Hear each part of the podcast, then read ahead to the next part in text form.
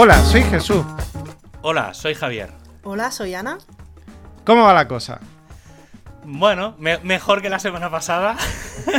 ya no estoy, como mínimo me puedo reír sin, sin que me entren unos dolores y tal. Pero bueno, no, ya bastante, bastante recuperado, ¿eh? Ya, ya, lo, ya lo comenté en el último programa, que un día explicaré un poco toda la, la travesía de estas dos, tres, cuatro semanas y lo que me queda, porque quiero esperarme un poco a, ver cuándo llega el final, porque no lo Quieres explorar nuevos dolores, ¿no? Sí, sí, de verdad que es que es, es como si tuviera una pinza clavada en medio de la columna que me estoy. Y, luego, no sé, tío, es que es muy raro todo. El, explicar el dolor, por cierto, mira, hago un inciso. He estado viendo este fin de semana eh, Dope Sick, que es una serie mm, que está en Disney Plus que creo que era de Hulu o no sé, y hablan de em, del tema de la del Oxy, del, del Oxycontin o Oxycontin o algo así, que es el medicamento este que enganchó a tanta gente a finales de los 90, a principios de 2000, eh, que era como el crack, digamos, de los 80, pero llevado a... Y está muy bien llevada la serie. Explica, obviamente hay una parte de, entre comillas, ciencia ficción, ¿vale? Pero está basada en un libro y tal, y explica muy bien cómo se metió el concepto de dolor a la hora de los tratamientos y demás. Está, es muy recomendable esa ¿Y te has planteado engancharte en estos días de dolor? A la Oxy, sí. no, precisamente me, está sirviendo para todo lo contrario. Yo siempre he sido, o sea, no soy antimedicamentos, pero sí que es verdad que, que soy de si no me encuentro extremadísimamente mal, intento no tomarme nada. Y efectivamente, la, medicación que me estoy tomando ahora me está funcionando muy bien, realmente no lo puedo negar. Pero sí que es verdad que me mandaron unas pastillas para el dolor y no me he tomado ni una. ¿Vale? Entonces. Qué tío, ahí todavía, todavía quedan machotes en el mundo. Bueno, a ver, y vuelvo a repetir, con lo que me ha contado gente de lo que me ha pasado a mí, que le han pasado a ellos o le ha pasado a familia, demasiado bien creo que lo estoy pasando. Porque hay habido gente que me ha dicho que ha estado en hospital y demás, y yo obviamente. Bueno, claro, es que hay grado. Por eso, por eso, que dentro de lo que cabe estoy bastante bien. Los medicamentos me han hecho efecto y tal. Entonces, bueno, sigo, digamos, ahora ya es molestias, ¿vale? Pero es molestias constantes 24 horas. Entonces, claro, sigue siendo eso de no tengo ni un minuto de descanso de no me acabo de encontrar bien en ningún momento. Pero bueno, ya, ya, lo, ya lo contaremos cuando esté. Bueno, tú. En fin. Vamos a presentar a. que te enrolla. A mí no me duele nada, ¿eh? mejor. Vamos a presentar a nuestra invitada, que, pues, como poco sabemos que se llama Ana. Muy buena, Ana. ¿Cómo, ¿Cómo estás? Encantada, encantada de estar aquí con vosotros. Muy bien. Bueno, la pregunta de rigor, ¿de qué nos conoce? Os conozco de la comunidad de WordPress en España. Vamos a tener que poner una, una campanita. ¡Cling, cling, cling, cling, Sí, cada vez que lo dice, que es cada programa que suena. sí, sí, sí. Es que todo el mundo que invitamos. Si quieres hacer un amigo, únete a la comunidad de WordPress en España. Esa fue la frase de. eso, lo, llevamos diciendo varios programas. Porque sí que es verdad, es bastante curioso. Y, creo que responde muy bien a, gente que tiene una cosa en común, que es WordPress pero en realidad toda la gente que con las que estamos hablando estas últimas semanas, en, eh, puntualmente hemos hablado de WordPress, pero en general hablamos de mil cosas que no tienen nada que ver y dice mucho de la diversidad que hay dentro de la comunidad WordPress precisamente. Es bastante, es bastante entretenido. Yo, bueno, con, con, Ana sí que hemos, yo al menos he compartido bastante, o hemos compartido alojamiento, teníamos el año pasado. Es que Ana, y tú, Ana y tú hicisteis una tournée casi que a la vez.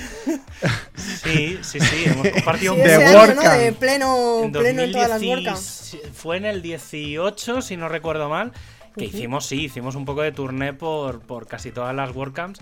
Y claro, hemos compartido por cenas, comidas, alojamientos, o sea, un poco de todo. Entonces, sí, sí, ha sido ha sido una, una temporadita bastante bastante interesante, pero, pero bueno, ahora estos días, claro, llevamos un año y medio, un poco cada uno en su. De vez en, cuando un mensaje en el Signal. Sí, por Signal, llevamos en los grupos que tenemos. ¿Tú eres también de las que tienes Signal solo por para Javier? Hablar para, hablar con, para hablar con Javi, sí. Efectivamente. Es de la gente que está enganchada por mi culpa. Pero bueno, al final toda la gente que me conoce también, claro, es lo que digo, todos tenéis Signal, en realidad podéis hablaros entre, vosotros. bueno, pero, pero al final es como, eh, esto queda una estrellita, así, la Sí, sí, sí, Bueno, ¿por qué, ¿por qué se ha venido Ana? ¿Qué nos va a contar? Pues ¿De qué vamos a hablar? A ver, yo le. O por lo menos de qué vamos a empezar a hablar porque podemos acabar hablando de cualquier otra cosa. Yo sé que, a ver, yo hay, hay una cosa que, mm, que precisamente del, mundo WordPress, eh, pero bueno, tirando un poco por temas familiares por, por mi lado, mi padre era litógrafo, trabajaba en una imprenta y tal, y yo es una cosa que siempre me ha atraído mucho, el tema de, de la impresión y todo eso, entonces eh, tengo ciertos conocimientos, ¿eh? No muy, muy, muy mínimos, pero que bueno, siempre me ha molado. Y, y Ana en los últimos años eh, empezó a hacer algunas charlas, pues ella habla mucho de diseño y demás, pero empezó a hablar de algunas cosas de tipografía y yo el, tema de las tipografías es algo que, siempre me ha traído, no, sé por qué, y ella sabe también, hemos tenido algunas, algunas conversaciones de un poco que se resumen en un refrán de finales de los 90 que es tanto va el webmaster a la fuente que al final verdana. ¿Vale? Es un refrán que resume mucho finales de los 90. Hay que decir que Verdana que, viene con, sobre todo viene con Windows, fue la primera fuente compatible web, lo que ahora sería una web phone y tal. Entonces de ahí un poco el refrán. De Matthew Carter, si no meto mucho la gamba, creo que es de Matthew Carter, que es un tipógrafo, vamos, de reconocido prestigio. Me acaba de explotar la cabeza. Y Verdana, Verdana se puede, se puede utilizar con total tranquilidad, pero además, vamos, sin, sin ningún remordimiento, ¿eh? Es una magia esa. No como Comic Sans. Exacto. A ver, es muy fácil meterse con Comic Sans, ¿no? Porque, joder, es como tiene el su, pringado de la función. Es muy fácil meterse con ella, pero, pero bueno. Bueno, es el pringado de la clase, pero al final es una fuente que estaba hecha para un programita de Windows que salió para niños y coño, es una fuente que está bien pensada para niños. Ya, pero está un poco mal hecha, tiene mucha protuberancia, no tiene. Ni, no, está hecha para niños. no cumple ninguna de las reglas. ninguna de las reglas que hay que cumplir para. No, porque no es legible, no, está, no es legible ni para niños, ¿no? O sea, se podría haber hecho de otra manera. Es, es verdad que se la defiende así, diciendo, ah, es que se ha usado para todo pero sí que tenía un uso. No, no ni siquiera, es una fuente que está muy mal hecha, pero, pero aún así es verdad que, joder, que, a, ver, lo que no puede, claro, lo que no puede ser es poner en Comic Sans eh, la nota de la reunión de vecinos del sí, edificio. Efectivamente. o sea, hay por documentos oficiales de todo tipo. Bueno, eso ya es. Contratos. Eso ya es, eso es otra historia. Sí, Oye, es que eso es, y una cosa, Ana. Eh, eh porque yo, bueno, yo hice un poquito de diseño de, de, en formación. Cuando me reciclé, hice algo de diseño y de diseño gráfico. Y a mí me flipaba mucho, porque para mí el diseño gráfico es más Em, otras cosas, ¿no? Más composición, ilustración a lo mejor en algún momento, o, algo parecido a la ilustración. Vamos, lo que conocemos por hacer un logotipo. Pero, ¿por qué a los diseñadores de verdad, no yo que soy un diseñador cuñado, la tipografía es como la base, el pilar fundamental, no me lo toques que te abro, te parto las piernas?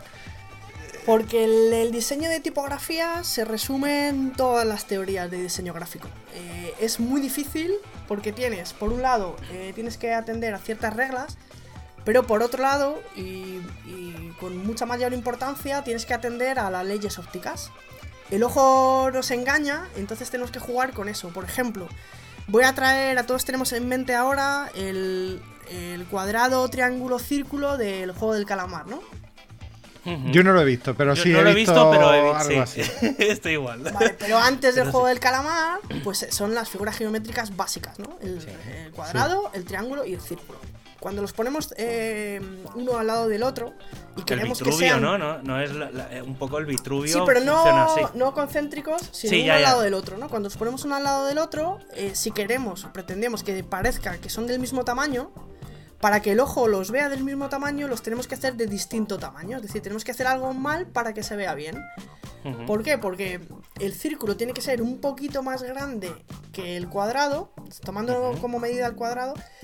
Y el triángulo también tiene que sobresalir un poquito. Que por cierto, una anécdota, eh, ese poquito que sale se llama en inglés overshoot y en castellano no sabían cómo traducirlo y un, un grupo de diseñadores de tipografía muy famoso, bueno, eh, lo llamaron Gramenauer. Entonces, entre, entre, los, entre los estudiosos de la tipografía en España se conoce como Gramenauer. el Gramenauer es el overshoot. es, como se ha, es como se ha traducido. Hostia, qué grande. Entonces, Esto no esto, esperaba. a partir, a partir de estas figuras, es como se diseñan las letras, ¿no? Con el triángulo haces la A, con el círculo haces la O, con el cuadrado eh, tomas el, el- el ancho de, de la tipografía y haces pues la M y todos los trazos ascendentes eh, rectos, ¿no? A no partir tenía de, esa, de esas figuras, pues vas construyendo las letras. Con lo cual, tienes que tener siempre muy en cuenta que cuando haces una curva, tiene que sobresalir el Gramenauer. tiene que sobresalir un poquito. Un poquito. Entonces, eh, esto por un lado, ¿no? Para. En cuanto a los efectos ópticos de, la tipografía, para que se vean del mismo tamaño y todo esto. Pero luego. También por otro lado, cuando haces un- una familia tipográfica, cuando haces un alfabeto, Tienes que elegir, eh, tienes que definir un estilo y que todas las letras sí, tengan el mismo estilo, ¿no? Para que se note que son de la misma familia. Uy, eso me maravilla. O sea, como un tío es capaz de hacer un alfabeto entero y que haya, co- o sea, que haya coherencia. Claro. Pues esto es igual, pues tienes por un lado unas, unas reglas métricas y por otro lado tienes que tener pues eso que solo se hace, pues solo se consigue entrenando el ojo mucho, ¿no? Cuando ves, uy, esta, esta N no te ha salido, bueno, la N es la primera letra que se hace, ¿no? Pero por ejemplo, ¿Ah, sí? Sí, se empieza con la N, luego se sigue con la M, que son dos Ns juntas, pero Ah. arreglas un poco, ¿no? O sea, siempre vas construyendo cada letra con las anteriores. De la. Luego haces la P y de la P le das la vuelta y sale la D. Pero no exactamente, ¿no? Hay algunas, algunas, algunos tipos de letras sí que son tal cual, pero normalmente tienes que ajustar un poco. Y esos ajustes ópticos, pues son destrezas que no puedes aprender, que tienes que... O sea, tú, lo ves raro y no sabes por qué hasta que ya te entrenas tanto que de repente lo ves más, cada vez más claro, ¿no? Entonces esto es uf, muy complicado, a la vez muy bonito.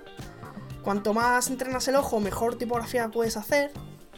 Y yo creo que por eso no- nos apasiona tanto a los diseñadores, ¿no? Porque es un reto que, que es muy, muy complicado y, y eso, pues tiene mucha ciencia dentro, ¿no? Está y luego eso, tienes todas las normas de composición, se empieza pues eh, imitando a la caligrafía con pluma, ¿no? Sabes que los trazos ascendentes son más finos, los descendentes son más gruesos. Y a partir de ahí, pues te puedes o acercar mucho a la, tipo, a la caligrafía o alejarte mucho y hacerlo todo pues con el mismo, sin tanto contraste, ¿no? Hacerlo todo con el mismo grosor. o- En fin. Es toda una disciplina, Eh, pero yo creo que es eso, que como tiene tanta complejidad, ¿no? Pero eso sí que es verdad que en ahora, digamos, con internet y, y, digamos, to- todo el concepto de tipografía, ahora quizá ha evolucionado mucho en el sentido de que elegir o poner una tipografía ahora mismo es relativamente fácil porque al final creas la, la fuente, digamos, el TTF de turno que te lo instalas en tu Windows y lo pones ahí en cualquier documento y eso se imprime. Pero en, en offline, digamos, sí que es verdad que ahora hay mucha impresión digital y es relativamente fácil, ¿eh? Pero, pero en, yo recuerdo haber ido a la vanguardia y, y habernos enseñado. Bueno, yo tengo, debo de tenerlo por ahí. Hecho la, en, como en metal, no, no sé qué metal Sí, será, sí. pero tengo mi nombre. O sea, en, tengo caja, ahí puesto. en caja, en letras de caja. Sí, pero, pero toda hecha en una. Es decir, te lo, te lo fabricaban allí. Y entonces, digamos, no era, no era letra a letra, sino que te daban todo el molde con tu nombre. Entonces, luego lo podías poner ahí en un de esto de tinta y ponías ahí tu nombre y ya está. Y entonces, claro, eso, llevarlo al metal, digamos, mm, al metal no es tan sencillo llevar cualquier tipografía. Entiendo. Que no tiene mucho sentido tampoco. O, o sí, no, no lo sé, ¿eh? pregunto. Estoy hablando desde la ignorancia absurda. pero porque te refieres a los tipos móviles de plomo, los tipos de plomo. Sí, sí, sí. Eso O sea, era porque- letra, letra, letra. Letra, letra, Claro, porque- y cada letra tenía, o sea, tú tenías los tamaños definidos y a lo mejor podías hacer a lo mejor tres o cuatro tamaños, ya está, no tenías más, ¿no? Claro, pero, pero lo que me refiero es que, que, digamos, el, lo que vendría a ser la Times, la, la Times New Sí. Roman famosa, digamos, de, de todos los documentos oficiales, que en el fondo los periódicos siempre se han ido un poco a esa tipografía. viene eso, es decir, no había muchas opciones antes. Claro. ¿No? Enti- entiendo, Claro, ¿eh? Ya claro. digo, estoy un poco pregunto Claro, no, en desde la ignorancia. claro, en la imprenta tú tenías que... A ver, yo tampoco lo he, no he vivido esos tiempos, Ya, pero ya. tú tienes que preguntar a la imprenta y tenían sus catálogos de tipografías. Mira, tenemos esta, esta Ajá. esta. Bueno, tendrían más de tres, ¿no? Pero... Pero incluso yo tengo por ahí un catálogo de letraset. Más, más tarde se usaba el letraset, que es una especie de... Ajá. Pero igual, te, te enseñaban el catálogo y tienes que elegir del, de, de ese De las que catálogo, ¿no? De las que tenía... De la, fundación, de la fundición de turno, ¿no? Sí, sí. Claro, no tenías tantas como ahora, ahora tenemos muchísimas No, no, es que claro. De es- hecho, es- de hecho, yo creo que ahora, claro, la gente flipa cuando dices, pero, pero ¿qué me estás contando? ¿Que tal tipo de letra tienes que comprarlo? ¿Que tienes que pagar tanto? Y claro, si te pones a explicar cómo se crea una tipografía entera y la trabajera que tiene, pues Tiene su licencia, claro. tiene que tener licencia, obviamente, porque si no... Y, y Sí, además- ahora Per- nos pensamos que el Google Fonts ha, ha- ha- salido de la nada. Pero sí, sí, eso tiene, tiene mucha. Tiene Bueno, mucha ahí. Google ha tenido que hacer un poco de daño. eh. No sé cómo estarán esas tipografías ahí. Si Bueno, Google. su licencia gratuita también, pero bueno, también se acredita al autor y bueno, es como cuando contribuimos a un proyecto de software libre, ¿no? Al final Mm. no hace daño, sino todo lo contrario, te da visibilidad, te da... Ah, bueno, eso sí. Tienes tu nombre, tu autoridad, tu... ¿no? Se te conoce. Sí, a mí lo que me flipa, por ejemplo, es en. Hay, hay varios. Yo últimamente he utilizado como dos o tres. Dos o tres eh, fuentes. Una es Ubuntu, que se fabricó, se diseñó específicamente para el sistema operativo. Y otra es Fira, que también viene de Firefox, ¿vale? Es la tipografía que se creó para el sistema operativo de Firefox OS, que era como una especie de Android, que al final aquello no, no acabó en nada.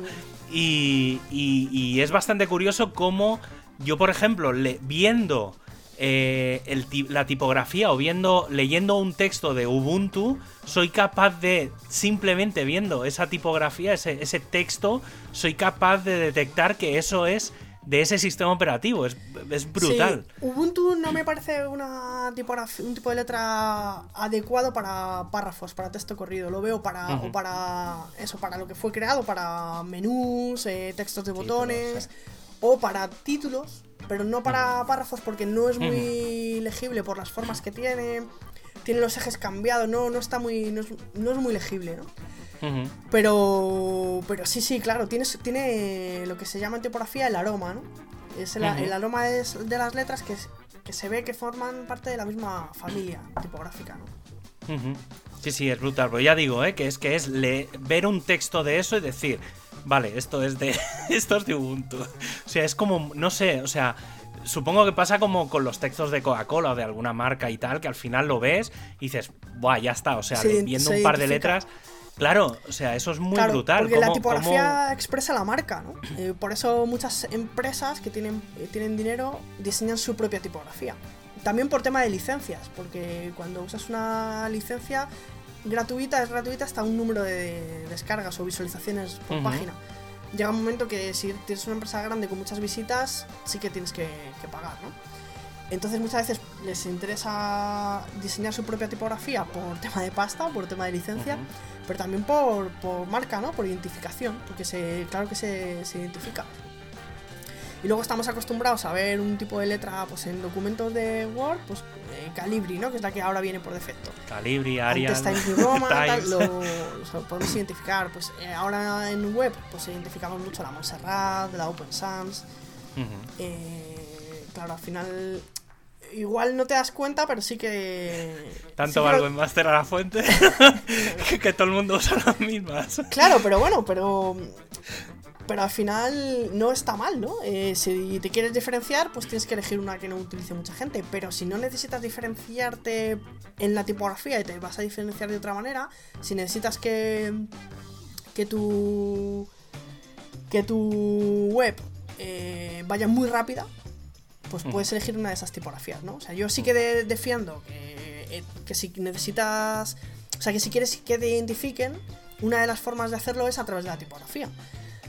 Eh, y debes, debes elegir una tipografía que te identifique, ¿no? O por lo menos no una que no vaya contigo. Pero si te puedes diferenciar de otra manera, pues elige Verdana y Verdana está fenomenal. O sea, tampoco hay que elegir una tipografía rara porque sí. O diferente porque sí. Yo, yo creo que por lo menos lo, que sí que es cierto es que ya hemos asimilado un poco el tema de las, de las tipografías y creo que también de alguna manera inconscientemente en el, en el mundillo, bueno, en el mundillo, en general en la sociedad se ha asimilado también un poco la legibilidad de las tipografías, porque yo me acuerdo la primera época en los años 90 con, la, con los PC y las impresoras matriciales, las brutalidades que se imprimían con estos programas que ya te metían las primeras tipografías que tú podías meter y hacía la gente carteles. Eh, eh, bueno, antes del WordArt. Había ah, uno que era el print no sé cuánto. Sí, sí, sí. Yo he hecho carteles de esos así en plan. Muy pixelado. Con papel continuo. Sí, sí, con papel continuo muy pixelado. Que, que, que todo el mundo tendía a hacer a usar mucho letras góticas porque le flipaba mucho a todo el mundo. Todos hemos hecho carteles con letras góticas eh, en los años 90. Eh, y, y, la gente se le iba a la olla y empezaba a imprimir cosas con letras góticas un texto entero. Y decía, mm, yo Vamos a ver. Ahora ya no, ya la gente un poco ya elige, pues para el título a lo mejor una fuente chorra, pero, pero para el resto sí se quedan en una calibrio, en una... Hay fuentes buenas que están muy accesibles, ¿no? Eh, comentábamos antes lo de Google Fonts. En Google Fonts hay mucha morralla, pero también hay fuentes muy buenas, ¿no? O sea que... Que no, que no hay que preocuparse mucho, ¿no? No hay que dedicar mucho esfuerzo para no equivocarte, ¿no? Si vas a Google Fonts, a las más populares, sí, una seguramente vas, a elegir una que está Bueno, por ejemplo, la, la, Roboto, que es la que se utiliza para Android, que se creó específicamente para, para Android, también es una de las que mucha gente utiliza en, web porque es muy legible, es, es muy verdana. O sea, a mí me recuerda mucho a ese perfil de, letra redondita, así un poco. Que, sí, el Roboto es además muy condensada, ¿no? Las letras son muy estrechos y, y funcionan muy bien para dispositivos móviles en los que la pantalla es más estrecha, ¿no? Caben más caracteres por línea y entonces se lee, se lee mejor en móviles, ¿no? Entonces por eso se, se inventó para. Se, se, creó para Android, claro. ¿Qué te parecen las, las fuentes, las tipografías estas que se han empezado a crear para para gente con dislexia. Que ahora se, eh, bueno, se, no sé, hace un tiempo que, se empezó como, no digo a poner de moda, porque no es una cosa que tampoco, pero sí que es verdad que empecé a ver fuentes específicas que tienen como unos palitos, unas cosas, es raro, o sea, es, te pones a leer eso y hostia, a veces cuesta, ¿eh? O sea, a mí, me, a mí, mira que yo a veces me despisto, pues escribo fatal, o sea, como no tenga corrector, un poco las letras eh, torcidas. Pero, mm, pero sí que es verdad que, es bastante curioso que se haya llegado a ese punto de decir, no, no, vamos a crear una tipografía específica para la gente que tiene dislexia. Claro, para que se diferencien bien los caracteres que se parecen. Eh, las personas con dislexia, eh, no soy experta en el tema, pero creo que diferencia, que no, que confunde mucho la D y la, y la P, me parece que es, o la D y la B. Claro, la D y la B, porque de, hacen espejo, ¿no? Se les hace. Claro, la P y la Q. Exacto, P y Q y D y, B. Entonces, eh, se hace hincapié en, que se diferencien mejor las vocales, ¿no? La E y la A también se diferencian bastante con, los trazos transversales. Claro, bueno, pues cuanto más se avance en estas cosas, mejor, ¿no? Hay un 20% de, de la población que tiene dislexia, o sea que no es ninguna tontería. Sí, sí, cada vez se ve más gente que además que lo dicen, que oye, que... Claro, ahora se detectan más casos que antes porque se conoce mejor, ¿no? El, sí. La dificultad que tienen para, para leer. También hay que tener mucho cuidado con no justificar los textos en la web nunca, ¿no? A eso hay gente que está en la batalla. Hostia, la batalla perdida, ¿eh? la batalla perdida. Explica eso un poco. sí, eso te iba a decir. Digo, explícalo para que le quede en general a todo el mundo claro, este tema. Para que todos los, todas las líneas lleguen hasta el final, hay que poner espacios irregulares entre las palabras. No puedes poner el mismo espacio entre las palabras porque entonces no llegarían hasta el final todas. Entonces, estos espacios irregulares hacen que se lea de manera irregular el texto, ¿no? Damos saltos, ¿no? Eh, haces pausas más grandes o más pequeñas en función de ese criterio, o sea, ese, criterio aleatorio que es cuando, cuando llegas al final la línea, ¿no? Que es, entonces, eh, claro, en vez de leer con un ritmo constante, tienes que leer con un ritmo más pausado o más rápido en función de los espacios entre palabras, ¿no? Entonces esto, para una persona que tenga eh, dislexia, pues eh, le, hace que lea mucho más, más lento, ¿no? Eh, entonces, claro, pues no, no hay que hacerlo, no hay que hacerlo nunca. ¿Qué ocurre? Que en los libros sí que podemos modificar ese espacio entre palabras. Además lo hacemos eh, los que hemos hecho, hemos diseñado para libros. Vas párrafo por párrafo estableciendo esos espacios. Además que se hace así. El programa, en, si utilizas InDesign, InDesign tiene una opción para resaltarte en amarillo todos los párrafos que tengan mucha diferencia entre esos espacios irregulares entre palabras.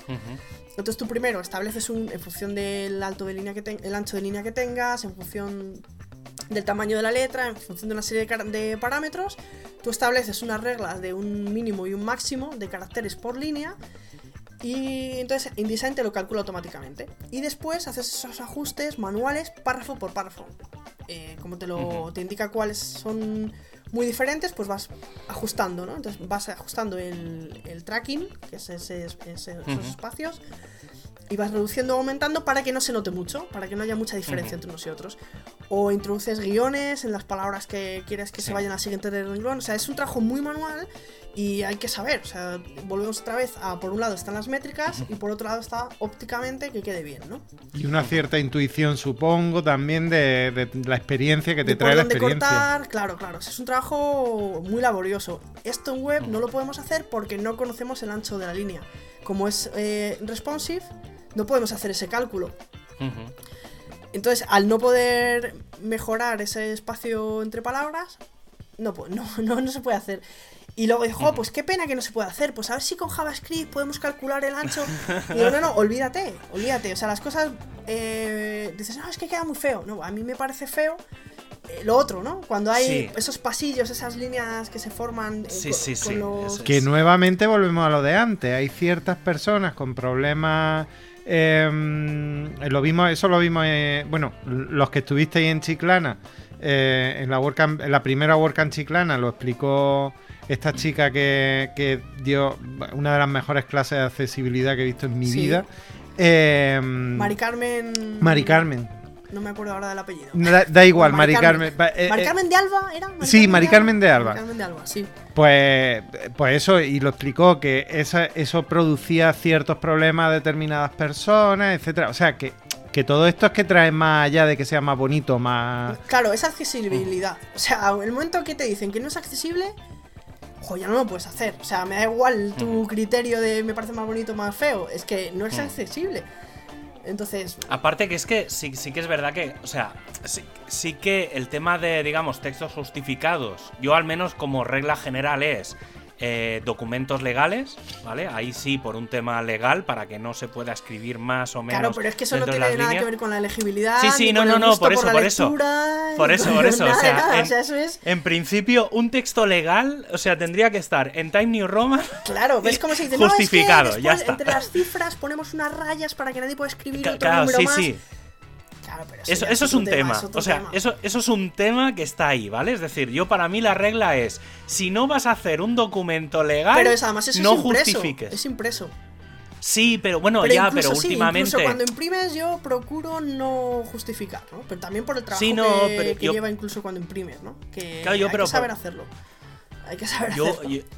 claro, yo me encuentro con, con, muchos textos legales que, aunque luego los firmas por signature de turno o lo que sea, claro, al final eso no deja de ser un texto legal. Entonces, siempre queda ahí como la cosa de, no, no, esos los justificas, Time New Roman. Sí, pero tienen un ancho fijo de la columna. Tienen un ancho sí, sí, o sea, es todo como muy... Sí, no, no, en web no. O sea, es que de verdad que es que yo cuando veo textos justificados en la web es que me pierdo. O sea, es que además es que me pierdo. O sea, es que no, no, no soy capaz de, Me cuesta mucho leerlo. Por lo que tú dices, y mira que últimamente los navegadores, no sé si pasa en todos, pero mm, hay algunos que ya son capaces de poner los guiones entre sílabas de palabras. Sí. ¿Vale? Que esto es algo que Eso no hace sabía. No mucho. hace- que- esa, recientemente se. Un- no sé si ya tres todos, años. ¿eh? Yo hace tiempo que no lo miro. Yo sé que Firefox lo hace, Mm. no lo hace siempre, pero hay, digamos, hay una, en algunas webs pasa. Y entonces cuando hay textos, digamos, como justificados, es capaz de definir dónde cortar una palabra. Sí, pero no es suficiente, no es suficiente. No, no, no, no. No, O sea, además bueno, los guiones que- también que tienen sus propias normas. Cuando pones guiones hay que poner un máximo de guiones por cada mm, párrafo. Luego no se pueden poner dos guiones seguidos porque también queda, queda muy raro, queda mal. Claro, o sea, sí, que todo tiene su ciencia y en papel se puede hacer, pero en, pero en web no. no, Sí, no, no tiene sentido, no, tiene sentido. sé, sí, sí, sí, Es que- Las, las Y florituras. sobre todo para móvil, porque cuando te- en escritorio tenemos una columna un poco más ancha, bueno, ahí más o menos se ve bien, pero en móvil es que puedes tener dos letras por línea, una a la izquierda y otra a la derecha, y uff, no, hay quien, no hay quien lo lea, ¿no? Sí, sí, No, sí. está claro. Sí, sí. Oye, y eh, una. un- saliéndonos. Bueno, seguimos en la parte de impresión, pero. pero mm, tú que has estado trabajando en el, en el mundo editorial. Eh, bueno, yo, yo tuve la, oportunidad de maquetar un libro en la universidad. eh, Y a mí, bueno, yo lo hice a tranca y barranca y, está muy mal hecho. Y, fueron, y tiene mil páginas casi. Pero sí, no, no, no. Yo es que soy un fanático de, de InDesign. Pero claro, todo en, perdón, en plan cuñado. Em, pero ahora yo, después de haber hecho ese trabajo, me planteo. Cuando. Cu- Y además, sabiendo ya cómo se maqueta una web también, todo lo que consiste un proyecto. Sí. Cuando te planteas maquetar un libro, sobre todo si tiene imágenes, etcétera, ¿cómo te organizas para encajar textos, imágenes? Que no se te vaya de pronto un texto que. Porque claro, te dan un texto y como se te salte un poquito a la página siguiente y no te quede más espacio, eso a mí me ha pasado. Empieza. Yo hacía ñapa. Pero. Pero La tú no puedes hacer ñapa. No, la manera profesional de hacerla es precisamente jugando con el tracking de los espacios entre palabras. Toma ya. Eh, tienes una, una opción, la misma opción que. mm, La misma configuración que utilizas para arreglar el justificado, lo, lo arregla, lo utilizas para arreglar las viudas y las huérfanas, que es cuando se te va una línea a la siguiente página o a, o a la anterior página. Y así es. Yo había escuchado lo de las huérfanas, lo había escuchado, pero lo de las viudas. Sí, la Nunca. huérfana y la viuda. Sí, Hostia, yo huérfanos sí, porque- pero viudas. Hostia, no, no. Ni... Claro, porque tan Vale, vale. incorrecto es que un, que un párrafo empiece, o sea, que una página acabe en una línea sola, como que empiece en una línea sola. O sea, que Claro. el párrafo venga de la página anterior o eh, vaya a la Sí, sí. siguiente, ¿no? Entonces siempre eso también se ajusta automáticamente y eh, dices, mínimo, manténme siempre dos líneas. Y así nunca se queda una sola. Y luego, cuando te eh, fuerza demasiado y se queda mucho blanco en la página, tienes que traértela, ¿no? Entonces. O incluso cuando a veces te metía. hablando, pero, Incluso pero- cuando a veces tenía una línea entera que no había un solo espacio. Que eso lo hacía mucho InDesign al principio. Que te, que te deja sin espacios entre palabras, ¿no? Sí, sí, sí, o sea, que- claro, igual tienes que incluso tanto hacerlo más pequeño como hacerlo más grande y con eso vas jugando. Y luego ya hay veces que es súper complicado, metes guiones. Si no puedes, incluso a veces se juega con el tamaño de la letra. Dices 99% y lo haces un pelín más pequeño. No se, no se nota. y así se hace, ¿eh? Es, o sea, es la manera pro de, de hacerlo. Hostia, y te veía en, eh, en el caso este de. Bueno, tú metes ahí un Loren Ipsum y ya te llegará el texto porque es que el autor todavía no. No, no, no, ha, no ha dado el texto. No, a ver, Loren Ipsum no. A ver, uf, sí, a veces sí, claro, pues como ahora con las webs, ¿no? Decimos, no, mejor trabajar con el contenido ya, pero muchas veces no lo tienes, ¿no? Claro.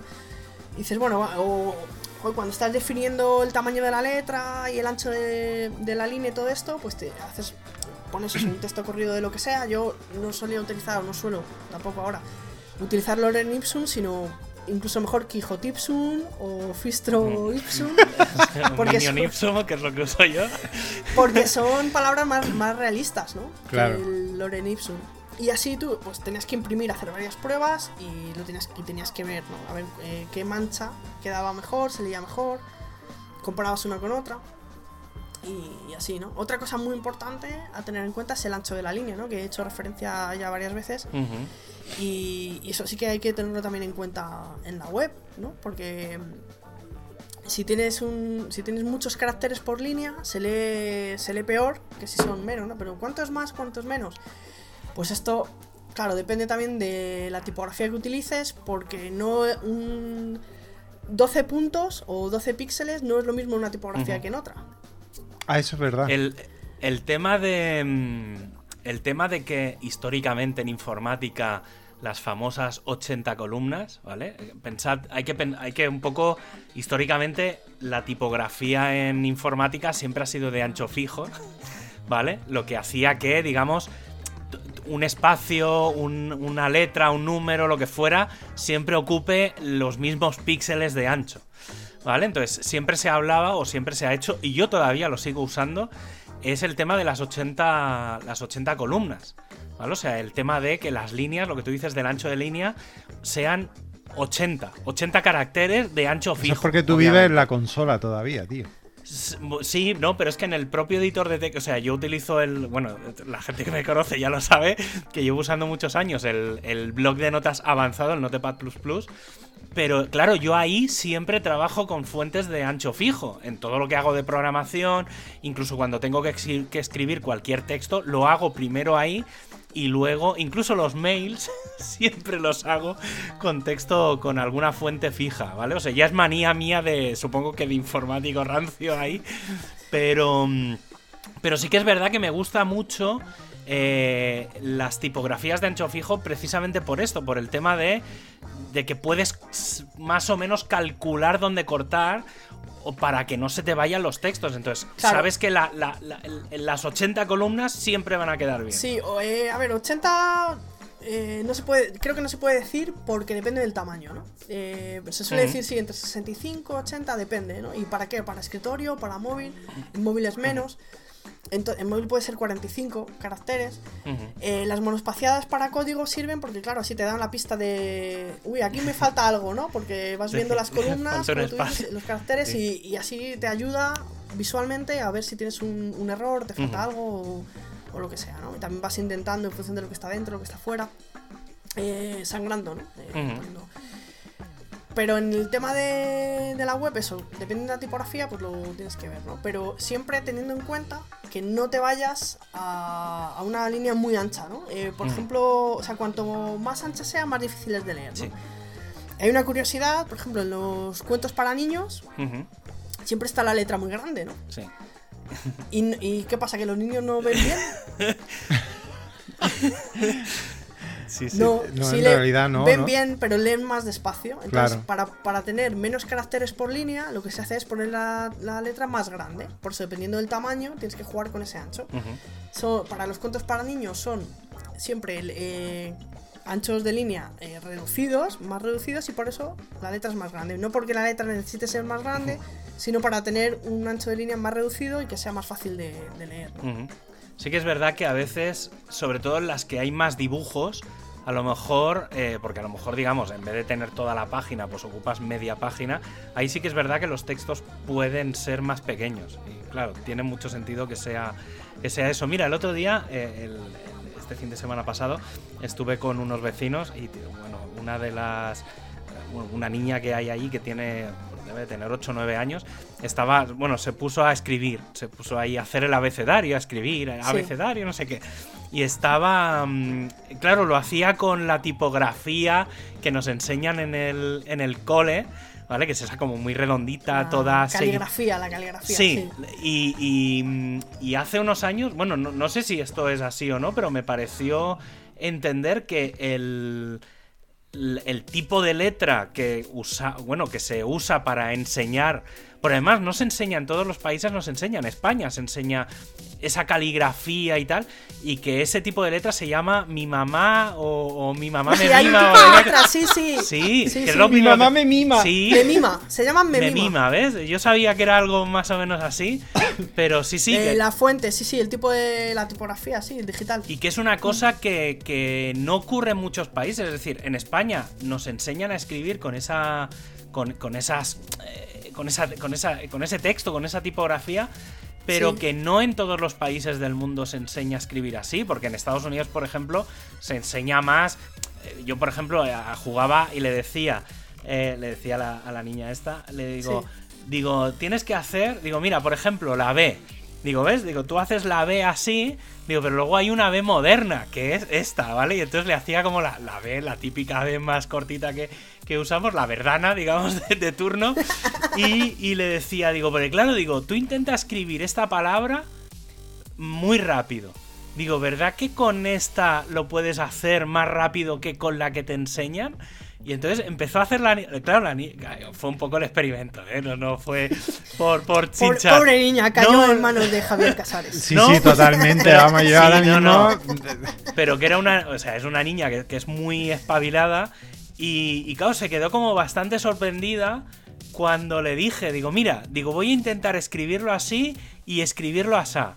Y luego lo probó ella y era como, hostia, es, es verdad, o sea, es muy lento lo que me están enseñando, ¿sabes? Y la propia niña lo, lo decía. Y luego empezó a hacer como el abecedario entero y, y me iba preguntando, dice, ¿esta tiene una letra más moderna? Y entonces le, le iba Pero hackeaste a la niña, iba a ir a boicotear a, a la a la clase. profe, ¿no?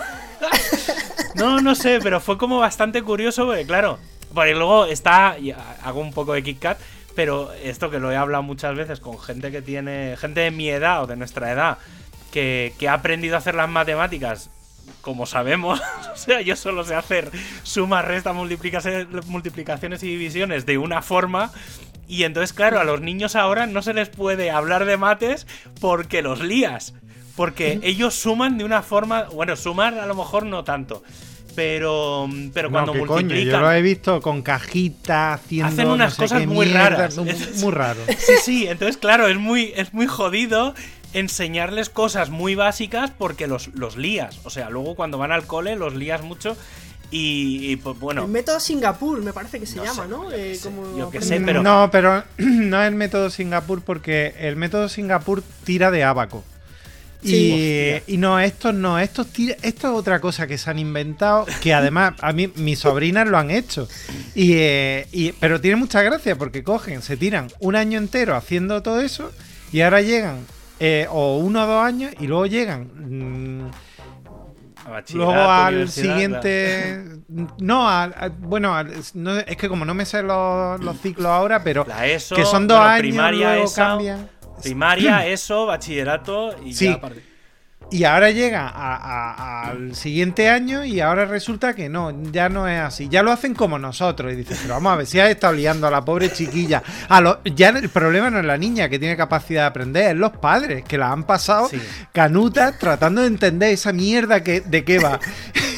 Sintiéndose analfabeto, que mi cuñado es ingeniero, que, que mi cuñado ha diseñado centrales nucleares y se sentía absolutamente analfabeto tratando de enseñar a la pobre niña la mierda de las cajas esas.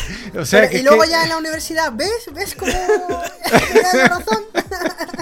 Es que sí. es una cosa muy alucinante. muy y, a, y a todo esto eh, se tiran tanto tiempo aprendiendo ese tipo de caligrafía para que luego estudien Sí, luego- medicina y, y a- y escriban en sánscrito deconstruido completamente, porque es que eso es...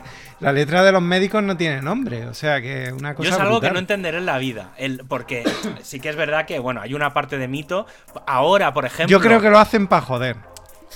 Sí, porque no tiene otra razón. Porque no es. No, o no sea, yo, otra. yo es verdad que. Y esto yo creo que nos pasa un poco a todos. Que cuando tienes prisa escribiendo. Escribes peor, simplemente por un tema, porque es que no da. O sea, por, o sea, por economía, escribes peor, escribes como más en. a veces mucho más en cursiva. eh, no sé, o sea, es por un tema de prisa.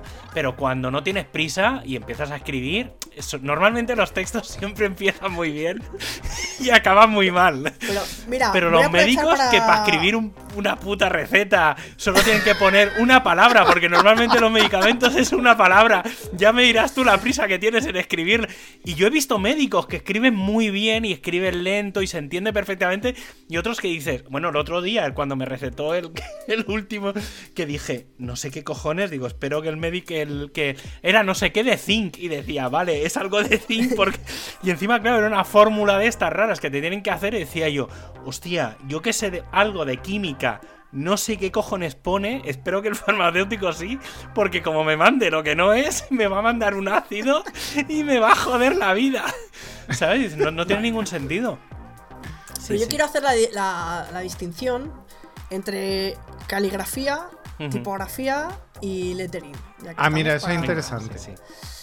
Porque caligrafía se hace siempre eh, de una. O sea, no puedes levantar el lápiz del papel hasta que no terminas de escribir la palabra. Y texto continuo. Y además sigue unas normas. La A se hace así, que según dices tú, Javi, depende del país o depende tal, pero tienes unas normas. O sea, no puedes hacer la A como tú quieras. O sea, para hacer buena caligrafía, si es japonesa, si es española, si es tal, tienes que hacerlo así. Y es solo así, ¿no? Y luego tú le puedes dar un poco de estilo pues como en la profundidad, o sea, en la fuerza con la que aprietas o tal, o el trazo, pero la A es una A, ¿vale? Entonces tiene unas normas y además es siempre sin levantar el pincel o el lápiz. Y la tipografía eh, es el medio de reproducción mecánica, o sea, la caligrafía siempre es eh, a mano. O sea, tiene esas tres eh, características, ¿no? La tipografía es el medio de reproducción mecánica y cada tipografía, cada cada diseñador de tipografía lo hace como considera, aunque también tiene sus propias normas, pero pueden ser de estilos diferentes, eh, en fin. Y luego el lettering eh, se hace solo para una palabra concreta. O sea, no es un sistema que digas, ah, me he currado aquí un lettering y con esto puedes escribir las palabras que quieras. No, el lettering es para una palabra. O sea, tú has escrito esa palabra de esta manera, ¿no? Pues puede ser de manera caligráfica o de la manera que, que, tú quieras, inspirada en los robots, lo que sea pero solo para, para esa, son piezas únicas, ¿no? Palabras únicas. un poco un estilo. los logos. O sea, vendría a ser, por ejemplo, una, un, texto que haces para un logo, o sea, el texto Coca-Cola, pero que luego hay gente que coge y, usa, usa la, letra de la Coca-Cola para escribir el Quijote. o sea, eso claro, muy buen ejemplo, porque lo de, lo de Coca-Cola es verdad que luego se ha hecho una tipografía que viene de ahí, pero en realidad era un lettering. Solo había esa C, esa O, eso estaba hecho así para solo para esa palabra o ese, o ese logotipo. Que también se pueden hacer logotipos con tipografías, pero bueno, normalmente pues intentas ajustar un poco, cambias sobre todo el, interletrado, ajustas un poco para que sea más único. Pero esa sería la diferencia entre. No, eso pasaba con el, y el logo de Google anterior, no el actual, que es como más redondito, más moderno. El anterior, que era como. Eh, utilizaba una, una fuente que no recuerdo el nombre, pero estaba retocado. Es decir, luego tú veías sobre todo la G, la G mayúscula. Era muy significativo porque la G minúscula era muy identificativo de esa tipografía. Pero, pero la G la adaptaron. Es decir, si tú ves el primer logo de Google, que era horroroso, que se parecía que lo había hecho un niño, pero luego eh, ver los primeros textos de Google de los años 98-99 con el logo más representativo y luego vas viendo los de dos o tres años después y ya ves que la G no es exactamente la misma que venía en la, en la, fuente original, digamos, que te podías descargar o que podías comprar. Que luego ellos mismos la, la, retocaron, porque claro, al final la G mayúscula era la representativa en los logos, en los iconos, en no sé qué. Era como la G de Google. Sí, ajustaron un poco. Y la ajustaron mucho. Entonces ahí hicieron, hicieron su, como su propio. Luego, lo que no sé, bueno, supongo que el logo nuevo de Google sí que es, ya es lettering total. No, no creo que hayan utilizado ninguna. Hombre, pasta tienen para eso, ¿eh? Sí. Seguramente. Digo yo, ¿no? Seguro que sí, que les llega. Digo yo que les da, no creo que, hayan llamado al cuñado y, le hayan hecho, en fin. No, no sé. No, no, sí, puede ser, puede ser. Y no sé, no sé qué. Y, es que tenía. Se me, se me, está olvidando algo que tenía así un poco en, en la cabeza. Pero luego lo, seguro que luego me, luego me Seguro que te llegará cuando ya te haya acostado y, y, digas, me cago en la leche que tenía que haberlo preguntado.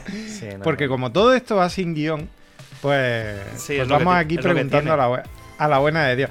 Pero Ana seguro que tiene algo que, que, le quede pues por ahí. Mira, me había apuntado tres cosillas que ya he soltado.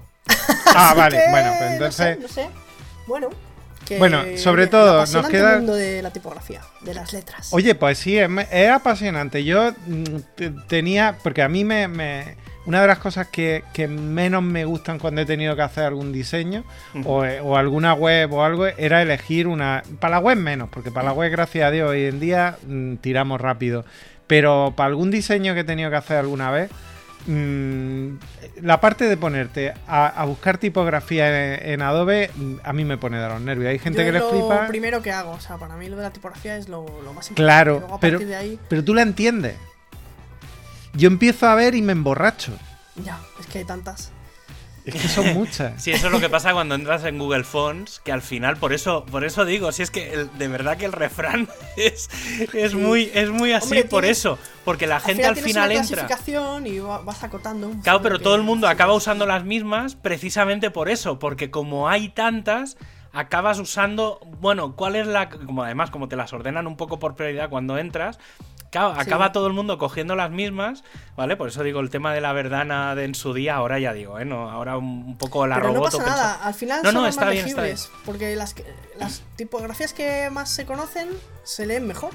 Y ya está, o sea, claro. aparte de que luego tengan sus normas de legibilidad y todo esto, las que mejor conocemos, mejor eh, son las que mejor leemos. Pregunta. sí, ya, ya, me acordé de la pregunta. Es. Eh, cuando ahora ya es. O sea, en su día era más, más difícil porque no teníamos muchas opciones de, tipografías. Pero en el cole te mandaban a hacer trabajos.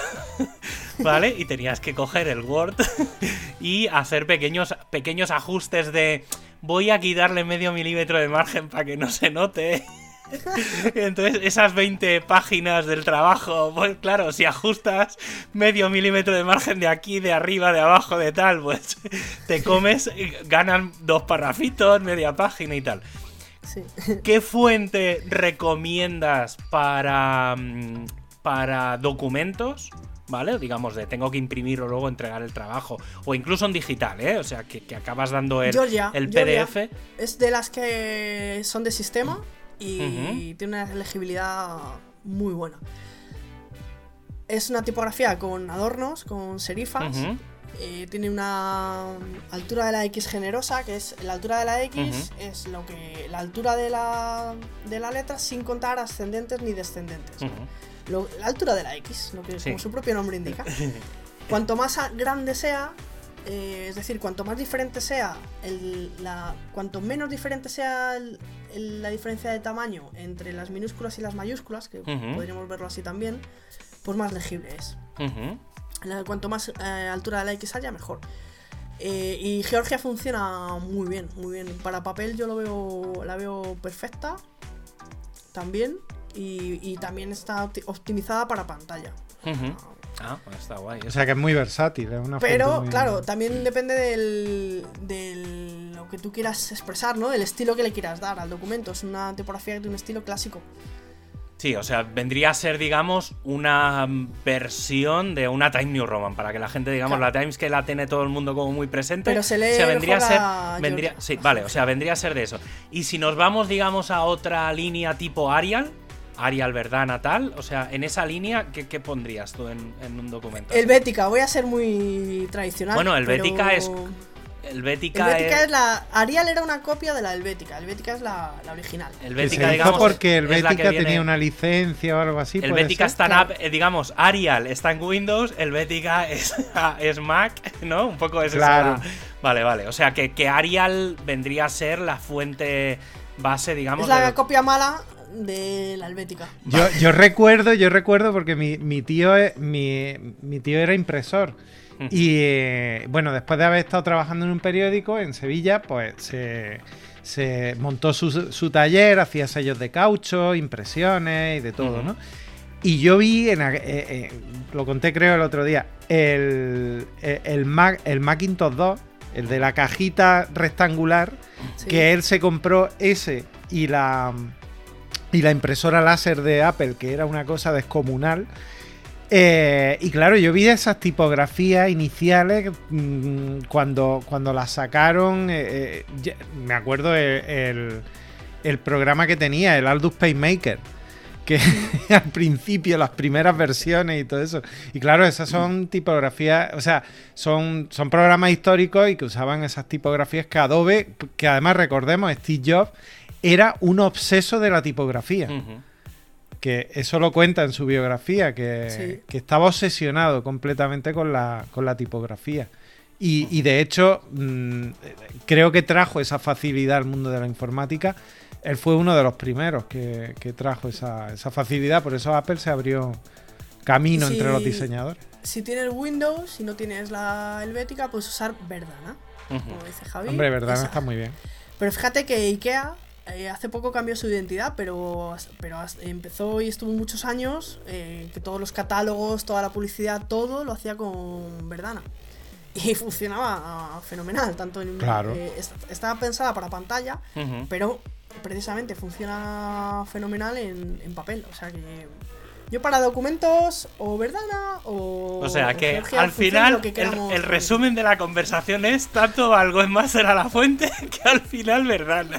Correcto. O sea que Sí, hemos así para- empezado con para eso. El público, para el público en general, eh, esa es la creo que es la mejor recomendación que. Sí, no, no, yo, yo he de decir Georgia que soy, y Verdana. soy- soy un enamorado de... Sí, sí que es verdad que, claro, depende un poco de, la- de- de los documentos, pero sí, o sea, yo... ta- Es que Time New Roman sí que es verdad que Es en la pantalla... agresiva. Sí, en pantalla... Y mira que han hecho una nueva versión que era como más legible para pantalla, pero... mm, Pero es que no, hostia, es que cuesta mucho leer Times...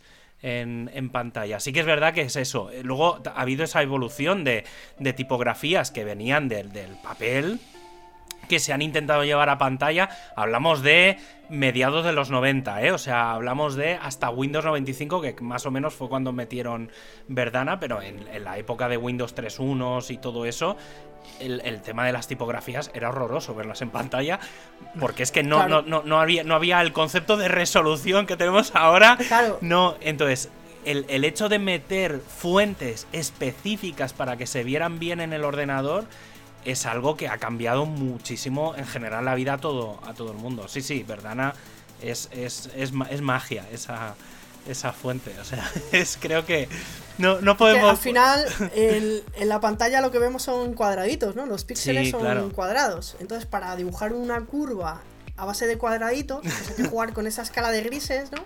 Más oscuro, Sí. más claro, para que parezca, eh, una vez más, efecto óptico, ¿no? Sí, Sí. jugamos con el efecto óptico y esa técnica que se llama hinting, por si alguien quiere investigar más, pues es lo que hay que hacer en todas las tipografías para que se adapten a la pantalla y se lean bien, ¿no? Entonces hay tipografías que estaban pensadas para papel que no tienen esa técnica aplicada, entonces no se, no se ven bien, se ven, no sé, no sé. pues eso, pixeladas, ¿no? Sí, sí, Porque es no eso, la sensación esa. ese O que, por ejemplo, en una T, el, digamos, la caída que hay en un lado es como dos píxeles y en el otro es uno, entonces queda como muy raro. Descompensado, Sí, sí, se, se le- contraste se cuesta muy- mucho de leer. Sí. sí. sí, es muy raro. Sí, sí que es verdad, es verdad.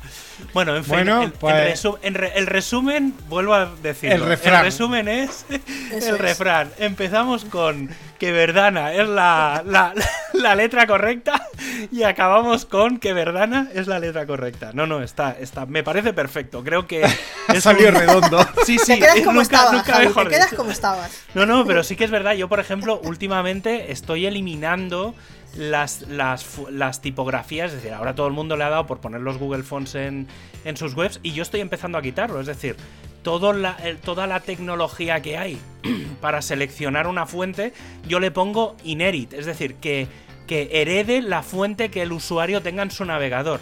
Para que no cargue nada, para que todo vaya más rápido y obviamente... Eso hace que mucha gente esté viendo mis webs en Time New Roman. Pero, pero, si te...